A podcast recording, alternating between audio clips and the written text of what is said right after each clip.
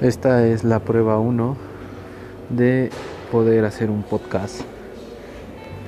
Eh, hola a todos. La intención de hacer esto es generar una especie de contenido de pensamientos que se pueden tener durante el día, las semanas o los meses en los que uno extrañamente se siente aislado de todo. Prueba 1, espero que sigan el canal o alguien me escuche más que seguirme.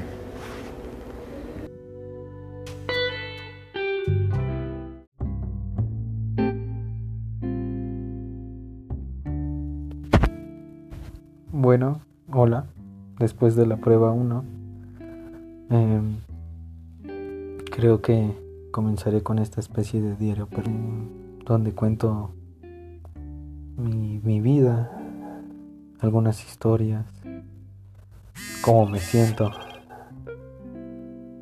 Y no pretendo difundirlo mm, ni siquiera a muchas personas, si es que a nadie,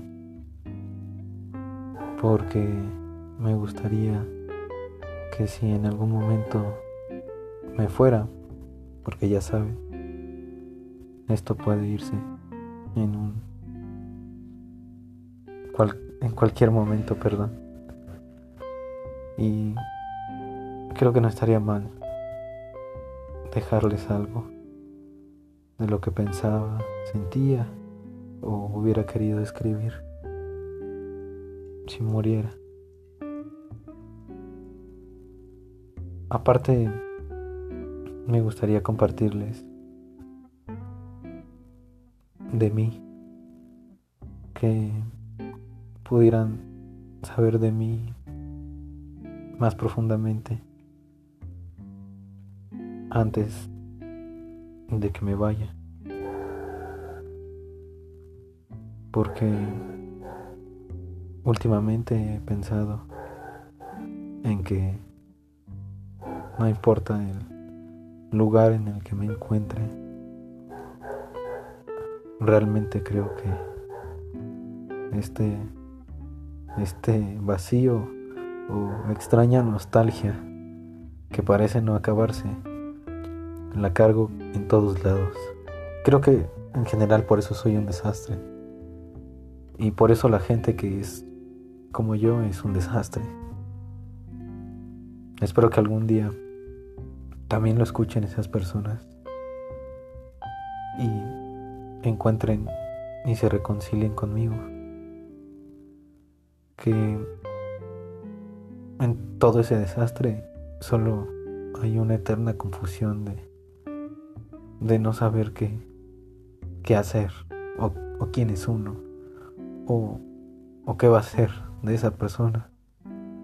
No es como que no me haya preguntado qué quiero ser o qué voy a hacer o a dónde voy, ¿no? Pero creo que siempre que me encuentro con esas ideas, siempre pienso en que, aunque a veces parece que tengo la respuesta, en un momento a otro ya parece que no quiero nada. Y no importa si estoy lejos o cerca de las personas que quiero. Al final parece que que no, encuentro más. Creo que las personas como yo por eso siempre intentan encontrarse en música, en poesía, en arte, o en cosas similares.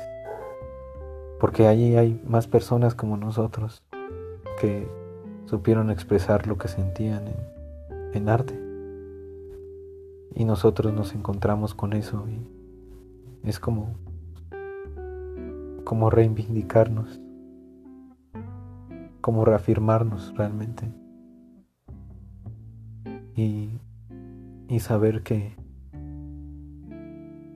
hay muchos igual que nosotros. Pero que no importa incluso si todos esos que son igual a nosotros los dejáramos juntos porque aún así no se sentirían cerca porque extrañamente tenemos una terrible predisposición a sentir que estamos lejos de todo. Y bueno, es el capítulo 1 del sentir, de mi sentir.